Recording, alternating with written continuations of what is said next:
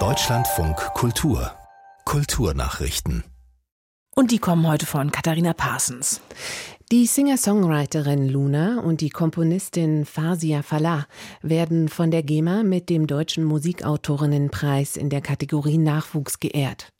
Unter dem Künstlernamen Luna habe Alina Striedel mit ihrer Haltung, ihren Themen und ihrem Bekenntnis zu modernem deutschen Pop ihrer Generation eine Stimme verliehen, urteilte die Jury über die Nachwuchssiegerin in der Sparte Unterhaltungsmusik.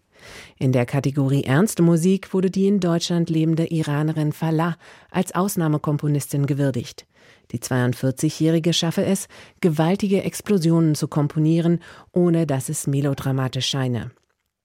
Die mit 10.000 Euro dotierten deutschen Musikautorinnenpreise wurden 2009 ins Leben gerufen, um Musikschaffende in den Vordergrund zu rücken, die oftmals nicht auf der Bühne und damit im Schatten der Interpreten stehen.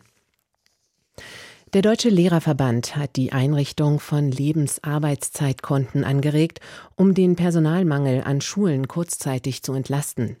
Wie Verbandspräsident Meidinger der Augsburger Allgemeinen sagte, könnten Lehrkräfte so für mehrere Jahre einige Stunden mehr unterrichten und dafür früher in den Ruhestand gehen.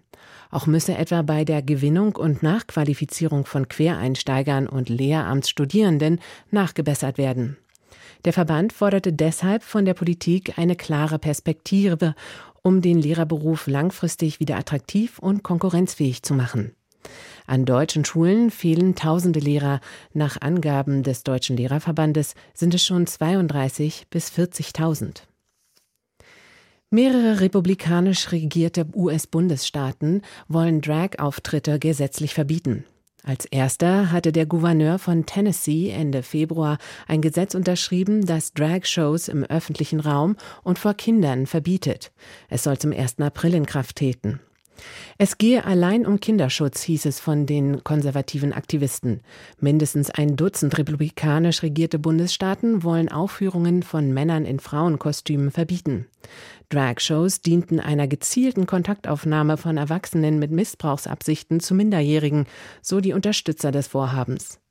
Gegner der Anti-Drag-Gesetze verweisen darauf, dass so Vorurteile gegenüber der LGBTQ-Gemeinschaft verstärkt würden.